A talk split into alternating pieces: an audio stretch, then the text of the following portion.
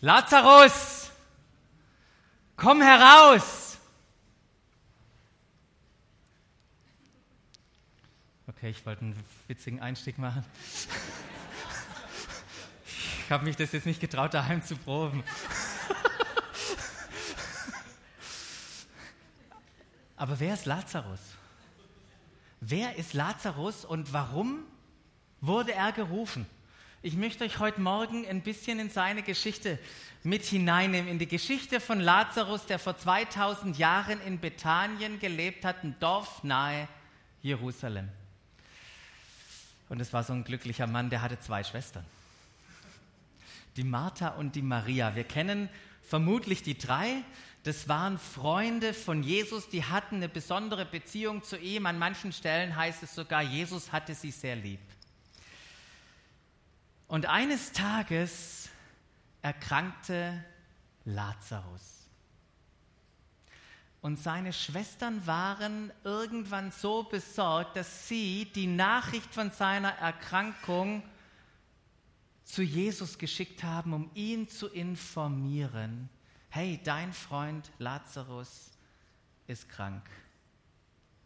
Und Jesus bekam diese Nachricht, hörte diese Nachricht, als er da oben am Jordan, am See Genezareth, weit weg von Bethanien bei Jerusalem war. Und als er von der Krankheit hörte, macht Jesus eine unglaubliche Aussage. Er sagt, am Ende dieser Krankheit steht nicht der Tod, sondern die Herrlichkeit Gottes.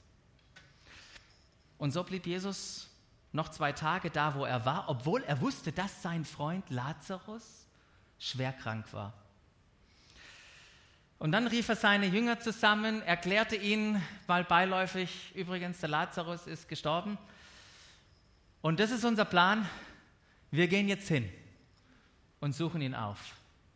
Und dann haben sie sich auf den Weg gemacht. Sie kamen in Bethanien an, als Lazarus schon vier Tage tot war. Und als die äh, vielen Juden, die zur Trauerfeier gekommen waren, hörten, dass Jesus in der Nähe war, das sind Maria und Martha zu ihm gerannt, haben gesagt, Herr, Meister, wenn du nur da gewesen wärst, dann wäre das alles nicht passiert. Und Jesus sah die Trauer der Schwestern und dieser ganzen Trauergemeinschaft der Leute und war erschüttert, heißt es da. Er war erfüllt mit Zorn und Schmerz er fühlte in sich ein Erbarmen, so heißt es da in Johannes 11. Und dann fragte Jesus, wo habt ihr ihn denn begraben? Und als sie ihm auf, auf dem Weg waren, um, ihnen das, um ihm das Grab zu zeigen, da heißt es, da füllten sich die Augen von Jesus mit Tränen. Und alle, die um ihn herum waren, hier seht ihr, wie lieb er seinen Freund Lazarus hatte. Das Höhlengrab, an dem sie ankommen, das war verriegelt mit einem großen Stein. Und Jesus macht eine Ansage und sagt, wälzt den Stein weg. Und dann kommt Maria und sagt, bitte nicht. Jesus, der liegt da schon seit vier Tagen drin, der riecht mittlerweile. Und Jesus beruhigt sie und sagt, vertraue mir, vertraue mir. Man nahm den Stein weg, Jesus blickte zum Himmel, redete mit seinem Vater und rief dann in die Höhle hinein, Lazarus, komm heraus. Und es war genau das, was wir jetzt gerade erleben. Es war Totenstille. Der konnte ja auch nichts sagen.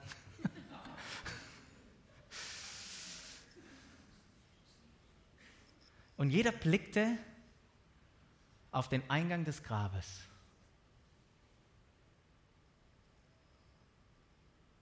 Und dann kam Lazarus heraus. Müsst ihr euch das mal vorstellen? Was war das für ein Wunder? Jemand, der vier Tage da drin liegt durch einen Befehl kam er raus. Wisst ihr, was passiert ist mit vielen Juden? Die haben angefangen, an Jesus zu glauben, weil er die Macht hatte, Tote lebendig zu machen. Deshalb haben Menschen an Jesus geglaubt. Und selbstverständlich redeten die doch darüber. Und die Nachricht ist, hat sich wie ein Lauffeuer verbreitet, die ist bis nach Jerusalem, lag ja nur drei Kilometer weggekommen. Die führenden Priester haben davon Wind bekommen und haben sofort den Hohen Rat zusammengerufen und sich gefragt, was tun wir jetzt? Weil wenn Jesus so weitermacht, was wird denn dann passieren? Dann werden alle ihm folgen und die Römer werden uns die Stadt, den Tempel und das Volk wegnehmen. Und plötzlich ergriff der hohe Priester Kephas das Wort und sagte, begreift ihr denn überhaupt nicht? Habt ihr euch alle nicht überlegt, dass es in unserem Interesse ist, wenn ein Mensch für das Volk stirbt, und nicht das ganze Volk umkommt. Blickt ihr es nicht? Ist doch unser Interesse, dass einer stirbt, damit das ganze Volk nicht umkommt. Und dann habe ich was in der Bibel gelesen, das habe ich gefühlt noch nie gelesen. Und ich dachte, wow, was steht da drin? Habt ihr Interesse, was da steht? Das ist richtig cool. Da steht dann weiter, Kephas sagte das nicht aus sich selbst heraus. Wow. Der hat es nicht aus sich selbst heraus. Wisst ihr, was der hohe Priester gerade gemacht hat? Ich finde es total erstaunlich. Er redete aus prophetischer Eingebung. Gott hat ihn gebraucht, um dem Hohen Rat und den Volk eine Botschaft zu geben, weil er in jenem Jahr Hohepriester war. Und er was tat er? Er sagte voraus, dass Jesus für das jüdische Volk sterben werde. Und Johannes der uns diese Geschichte in seinem Evangelium aufschreibt, der ergänzt noch was ganz Wichtiges und sagt, Jesus starb allerdings nicht nur für das jüdische Volk, sondern auch um die über die ganze Welt verstreuten Kinder Gottes zusammenzuführen und eins zu machen. Wow. Wow. Was für eine faszinierende Geschichte wir gerade gehört haben. Und jetzt fragst du dich vielleicht, aber Bastian, haben wir nicht gerade gehört, dass wir in der Epheserbriefserie weitergehen? Das dachte ich auch. Aber lasst mich mit euch jetzt zum Epheser gehen und herausfinden, was diese Geschichte mit unserem heutigen Text Kapitel 2 Epheserbrief zu tun hat. Letzte Woche haben wir uns ja mit dem ersten Kapitel befasst, sonntags in der Predigt, in den Leitgedanken hier in den Gemeinschaftsgruppen. Und äh, festgestellt, Paulus beginnt äh, seinen Brief mit dem Lobpreis für das, was Gott alles für uns in und durch Jesus Christus getan hat. Und wir haben da so eine Liste mal ange, äh, aufgeschrieben und gesagt, wow, das ist es alles gigantisch, was Jesus für uns oder was Gott für, durch Jesus für uns getan hat. Und herzliche Einladung, das weiter zu entdecken. Und dann, wenn er das alles denen zuspricht, denkt er plötzlich an die Epheser und fängt an, für diese Gemeinde zu beten. Und dieses Gebet, was Paulus gebetet hat und was aufgeschrieben wurde, das haben wir letzte Woche gebetet. Erinnert ihr euch? Wir standen alle da und haben das für uns und für Menschen, die wir kennen, die in unserem Umfeld in gebetet. Und das hat er gebetet. Ich bete darum, dass Gott, der Gott unseres Herrn Jesus Christus, der Vater, dem alle Macht und Herrlichkeit gehört, dass er euch den Geist der Weisheit und der Offenbarung gibt damit ihr ihn immer besser kennenlernt. Cool, oder? Wir müssen nicht irgendwie selber alles rausfinden, sondern Gott schenkt uns den Geist der Weisheit und der Offenbarung. Und dann heißt es weiter, eröffne euch die Augen des Herzens, damit ihr erkennt, was soll man denn erkennen? Erstens, was für eine Hoffnung Gott euch gegeben hat, als er euch berief. Zweitens, was für ein reiches und wunderbares Erbe er für die bereithält, die zu seinem heiligen Volk gehören. Und drittens, mit was für einer überwältigend großen Kraft er unter uns, den Glaubenden, so siehst den Glaubenden am Werk ist. Und dann geht es weiter und da heißt es, es ist dieselbe gewaltige Stärke, mit der er am Werk war, als er Christus von den Toten auferweckte und ihm in der himmlischen Welt den Ehrenplatz an seiner rechten Seite gab. Und als Paulus das betet, da wurde der so begeistert von Jesus, dass man ihn gar nicht mehr stoppen konnte. Und er betet weiter und sagt, ja, und das ist, ist dieser unglaubliche Sohn Gottes, der über alle Macht gesetzt ist, der als Herrscher des ganzen Universums das Haupt der Gemeinde geworden ist und jetzt in seinem Leib mit seiner ganzen Fülle wohnt und so weiter. Nicht zu stoppen, dieser Paulus. Doch dann, nachdem er gebetet hat, wendet er sich direkt wieder den Ephesern zu und sagt, auch euch. Auch euch. Und was ist auch mit euch passiert? Sagt es, auch euch hat Gott zusammen mit Christus lebendig gemacht.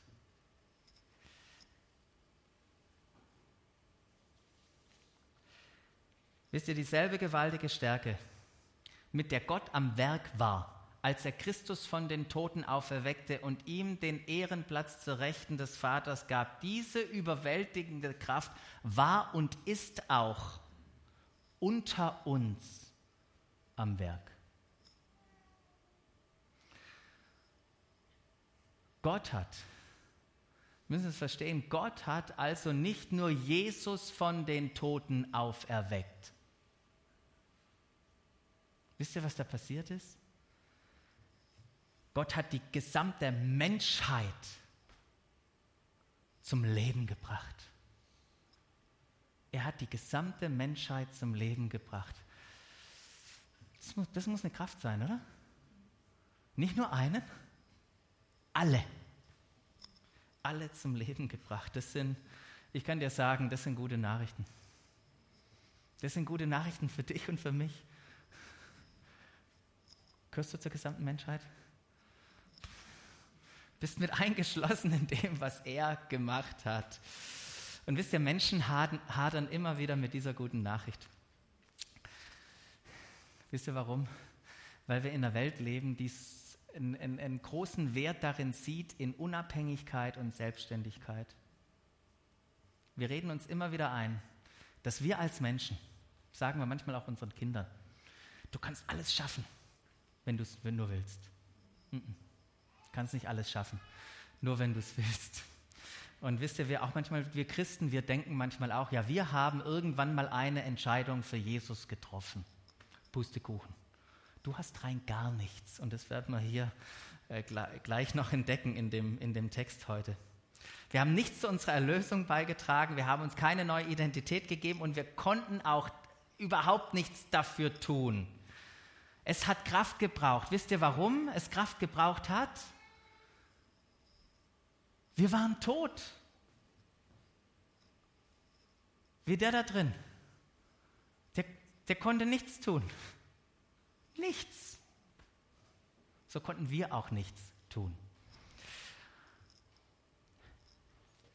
Und in dem Kapitel 2, mit dem wir uns heute beschäftigen, da fängt Paulus an, in den ersten drei Versen des zweiten Kapitels uns mal zu erklären, wie hoffnungslos wir waren.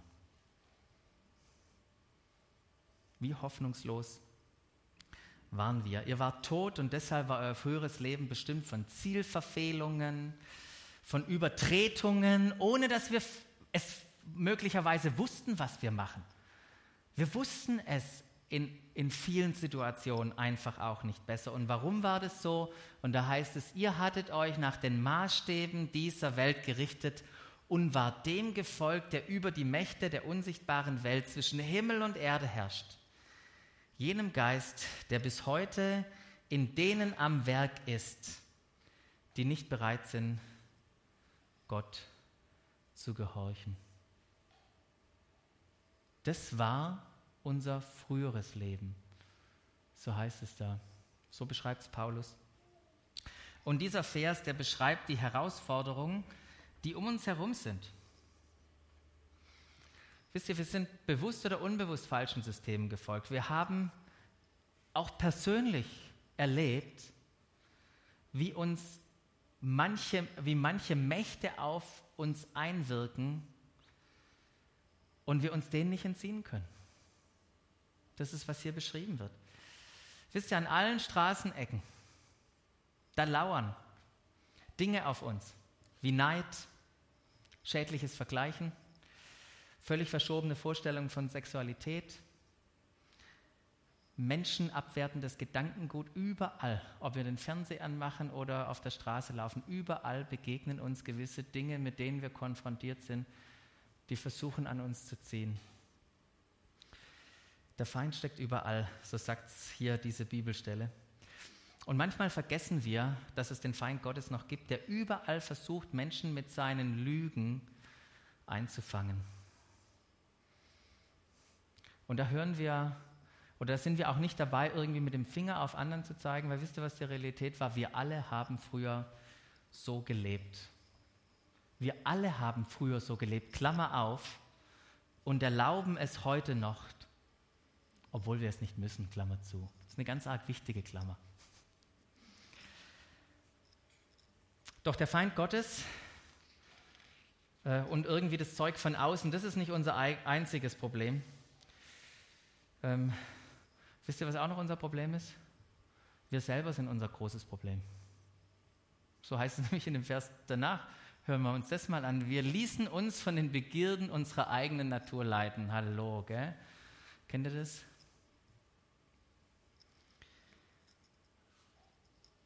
Und taten, wozu unsere selbstsüchtigen Gedanken uns drängten. So wie wir unserem Wesen nach waren, hatten wir, genau wie alle anderen auch, nichts verdient als Gottes Zorn. So beschreibt es Paulus. Und das ist das, was in uns liegt, was er hier beschreibt. Du warst dein Problem.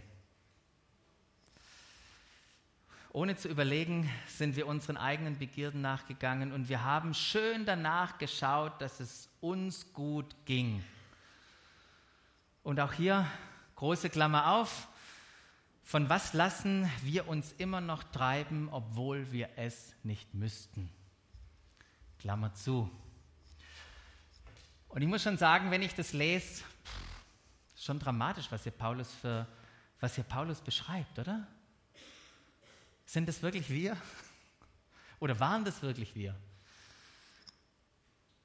Paulus erinnert uns daran, gleich zu Beginn dieses Kapitels, wie verloren wir waren, um uns dadurch deutlich zu machen, was es für eine Kraft gebraucht hat, um uns zu erretten und lebendig zu machen. Deshalb macht er das. Deshalb sagt er das. Es hat eine unglaubliche Kraft gebraucht. Und so wie Paulus auch davor gebetet hat, mögen die Augen unseres Herzens geöffnet sein, damit wir immer mehr erkennen, mit was für einer überwältigend großen Kraft er in uns als Gläubige am Werk ist. Nicht nur damals war, sondern immer noch ist. Mögen wir das sehen.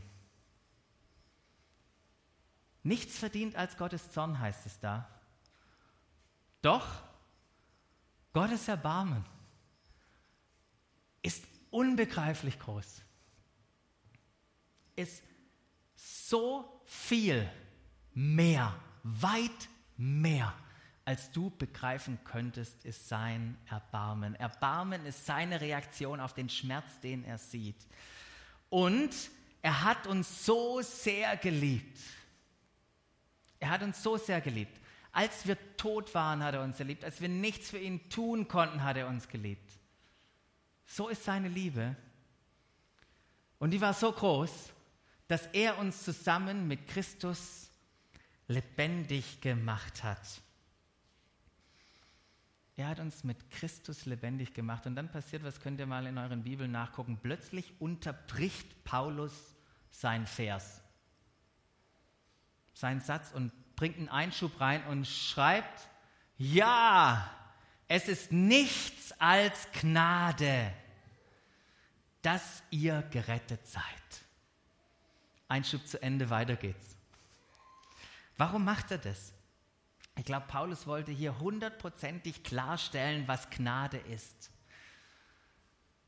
Ein für alle Mal klarstellen, was Gnade ist. Gnade, wisst ihr, was das ist? Gnade machte aus toten Menschen lebendige Menschen. Das ist Gnade. Er macht, Gnade machte aus toten Menschen lebendige Menschen. Wisst ihr, Gnade ist nicht Gottes Reaktion auf unser Handeln und irgendwie seine Antwort auf unseren Glauben. Das ist nicht Gnade. Gott reagiert mit seiner Gnade nicht auf uns. Wir reagieren mit Glaube und Vertrauen auf seine Gnade, die wir erleben, die wir schmecken, die wir entdecken. Da reagieren wir mit Glaube drauf. Wir produzieren keinen Glaube, das ist auch vielleicht nochmal wichtig, aus uns heraus, so dass Gott irgendwann sagen könnte, wunderbar, Bastian, jetzt hast du genügend Glaube, jetzt mache ich dich lebendig. Nee, nee, nee, es hat mit uns gar nichts zu tun. Wisst ihr, Lazarus hat sich nicht entschieden im Grab. So, ich glaube an meinen Freund. Und das war die Voraussetzung dafür. Nee, nee, nee, er hat uns lebendig gemacht und dann vertrauen wir und glauben seiner wunderbaren Nachricht, die er uns für uns hat. Wisst ihr, Gnade ist das Wirken Gottes aufgrund seines Erbarmens und seiner Liebe. Es hat göttliche Kraft gebraucht, dich und mich lebendig zu machen. Neues Leben, dass du und ich lebendig sind. Das ist ein Wunder. Es ist ein Wunder, dass wir leben, nicht nur, dass unser Körper funktioniert, das meine ich gar nicht. Dass wir geistliches Leben haben, Gemeinschaft mit ihm haben, Dies, dieses Leben ist ein Wunder. Wisst ihr, in dem Moment damals, als ich das Leben mit Jesus begonnen habe, als ich gesagt habe, Jesus, ich, ich möchte, dass du der Chef in meinem Leben bist als Jugendlicher, da hatte ich keine Ahnung von dem allem. Ich wusste nicht, dass ich irgendwie lebendig gemacht wurde. Ähm, ich bin einfach zu Jesus gerannt, weil ich gespürt habe, dass er mich liebt. Und weißt du was? Du brauchst auch gar nicht so viel Wissen. Wenn du spürst, dass er dich lieb hat, wenn du spürst, dass, dass er die beste Person ist, mit der du zusammen sein kannst, dann renne einfach zu ihm und entdecke dann im Lauf der Zeit, das ist ja, was wir tun dürfen, was die gute Nachricht tatsächlich ist. Ich merke immer wieder, dass unser Herz viel schneller ist und vorausgerannt ist manchmal unserem langsamen Kopf hier oben. Und wisst ihr was? Das ist überhaupt kein Problem, solange wir hier nicht auf Pause gestellt haben oder zurückgehen. Letzte Woche haben wir festgestellt, dass Gott souverän ist.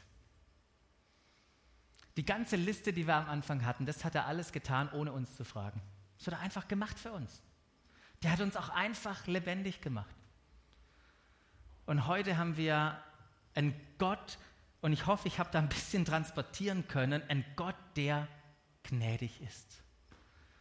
Ein Gott, der gnädig ist, der der durch und durch uns mit seiner Gnade begegnet. Aufgrund seiner Gnade rief Jesus die ganze Menschheit wie Lazarus aus dem Grab heraus. Menschheit, komm heraus. Und mit dem, was er getan hat am Kreuz und in seiner Auferstehung, hat er die Verheißung wahrgemacht, die an so vielen Stellen, auch im Alten Testament, schon für uns aufgeschrieben wurden. Verheißungen wie eine wunderschöne beispielsweise im Hesekiel, die können wir uns angucken. Da heißt es, ich gebe euch ein neues Herz und einen neuen Geist. Ich nehme das versteinerte Herz raus. Schon mal ein versteinertes Herz gesehen? Lebt ein Stein. Ja, manchmal haben die Frauen so an sich, ach guck mal, dieser schöne Stein, der sieht aus wie ein Herz und dann tragen wir ihn nach Hause und ich denke, okay. Lebt es? Nee. Und, und das hat er verheißen hunderte Jahre, bevor Jesus kam und das gemacht hat. Hat das steinerne Herz rausgenommen und uns ein lebendiges Herz gegeben. Er nimmt es aus der Brust, schenke euch ein Herz, das lebt. Ich erfülle euch mit meinem Geist und mache euch aus euch Menschen, die nach meinen Ordnungen leben, die auf meine Gebote achten und sie befolgen. Wow. Das ist eines von den vielen Bildern, die uns verheißen sind, um das zu beschreiben, was Gott in uns tun wollte. Und er hat es getan. Er hat es in uns getan. Als er uns lebendig gemacht hat, hat er uns ein neues Herz gegeben und niemand konnte das selber für sich tun. Niemand kann sich ein lebendiges Herz geben. Und ich bin froh, dass wir das nicht tun konnten. Stell dir mal vor, wir hätten dazu ein bisschen beigetragen und jedes Mal sonntags, Jesus in dem einen Lobpreislied, da preise ich jetzt mal dich und im nächsten, da preise ich mich, weil da habe ich ja schon was dazu beigetragen. Nee, so wie die Daniela heute Morgen gesagt hat, wir preisen nur den einen, der das ausschließlich selbst getan hat. Was hat Paulus noch geschrieben? Die Uhr und ich sind nicht immer Freunde heute. Lass, uns, lass mich einfach euch ein paar, ein paar Verse reinnehmen und, und lasst es mal wirken auf euch, was Geniales Paulus hier schreibt. Da heißt es dann ab Vers 6, zusammen mit Christus hat er uns vom Tod auferweckt und zusammen hat er uns jetzt schon einen Platz in der himmlischen Welt gegeben, weil wir mit Christus verbunden sind. Und da könnten wir jetzt eine ganze Predigt darüber halten. Mache ich nicht. Ich will lesen weiter bis in alle Ewigkeit will er damit zeigen, wie überwältigend groß seine Gnade ist. Das ist, ich hoffe, dass wir nur so ein bisschen verstehen heute Morgen mehr, was, wie, wie gigantisch das ist. Seine Güte, die er uns durch Jesus Christus erwiesen hat.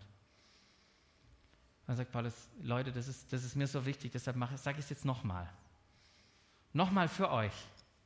Durch Gottes Gnade seid ihr gerettet. Und zwar aufgrund des Glaubens. Ihr verdankt eure Rettung und dieses Wort Rettung bezieht sich hier auf beides, die Gnade und den Glauben. Bezieht ihr, verdankt ihr nicht euch selbst. Beides ist ein Geschenk, heißt es hier. Sie gründet sich nicht, dieses Geschenk gründet sich nicht auf eure menschliche Leistung oder die Werke, die ihr tut, sodass niemand vor Gott mit irgendetwas groß tun kann. Denn was wir sind, was du und ich bin,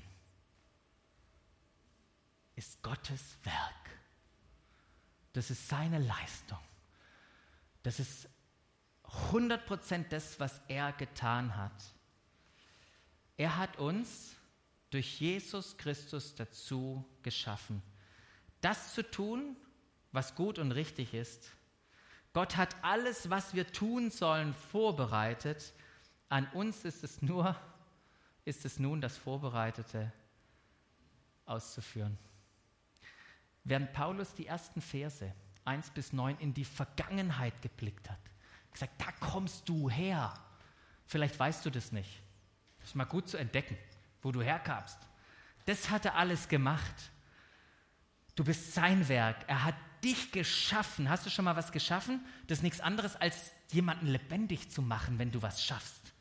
Und jetzt guckt er in die Zukunft und sagt, geschaffen für gute Werke, vorbereitet. Du musst nur noch hineintreten in all das. Wir sind nicht das Ergebnis unserer Werke, sondern geschaffen für Werke.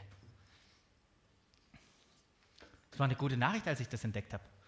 Dachte ich, All die sich engagieren, so wie, so wie viele von euch, die sind nicht getrieben von dem Leistungsdenken automatisch. Das meint man manchmal. Leute, die sich engagieren, ah, was sind denn deren Motive? Wisst ihr, was auch ihr Motiv sein kann? Dass sie eine Offenbarung haben von der Gnade Gottes in ihrem Leben. Dass er sie geschaffen hat für gute Werke. Deshalb geben manche Leute Gas. Angetrieben von dieser Offenbarung. Wir tun Werke und wenn wir sie getan haben, dann erkennen wir, dass sie vorbereitet waren und wir sie durch Gnade taten. Habt ihr das schon mal erlebt? Ihr macht irgendwas und plötzlich merkt ihr, wow, das war vorbereitet. Und das, wie ich es getan habe, was ich tun durfte, wie ich dieser einer Frau begegnen konnte, das war von Gott vorbereitet und ich bin hineingetreten. Was für eine große Gnade, dass ich das tun darf. Wir wurden lebendig gemacht aufgrund von Gnade durch Glauben für gute Werke.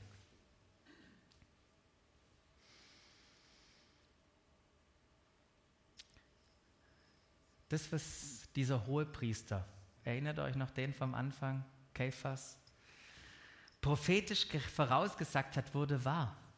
Es ist unser Interesse, dass einer stirbt und nicht das ganze Volk. Und dann hat Johannes ergänzt, zwei weiter. Jesus starb allerdings nicht nur für das jüdische Volk, sondern auch um die über die ganze Welt verstreuten Kinder Gottes zusammenzuführen und eins zu machen. Und das wäre der Vers, der uns hineinbringt in die wunderbaren Verse 11 bis 22 vom Kapitel 2, wo wir keine Zeit mehr haben. Weil die mich jetzt stört.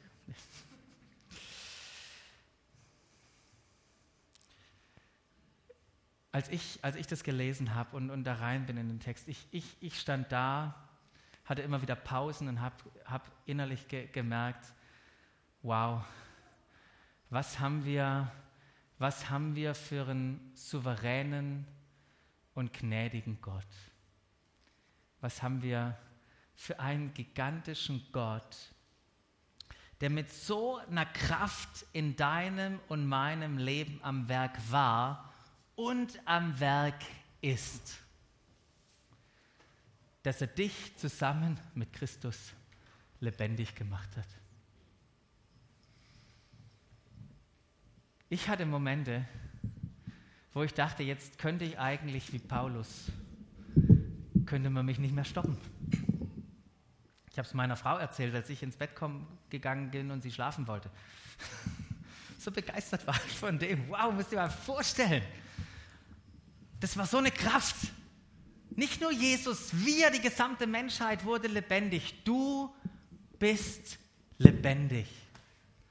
Und darf ich dich als lebendiges Wesen einladen, dass wir uns noch Zeit nehmen und einfach Jesus preisen. Ihn preisen, über ihn staunen. Momente haben, wo wir seine Schönheit entdecken die gute Nachricht entdecken, die für dich gilt, weil du Teil von ihr geworden bist.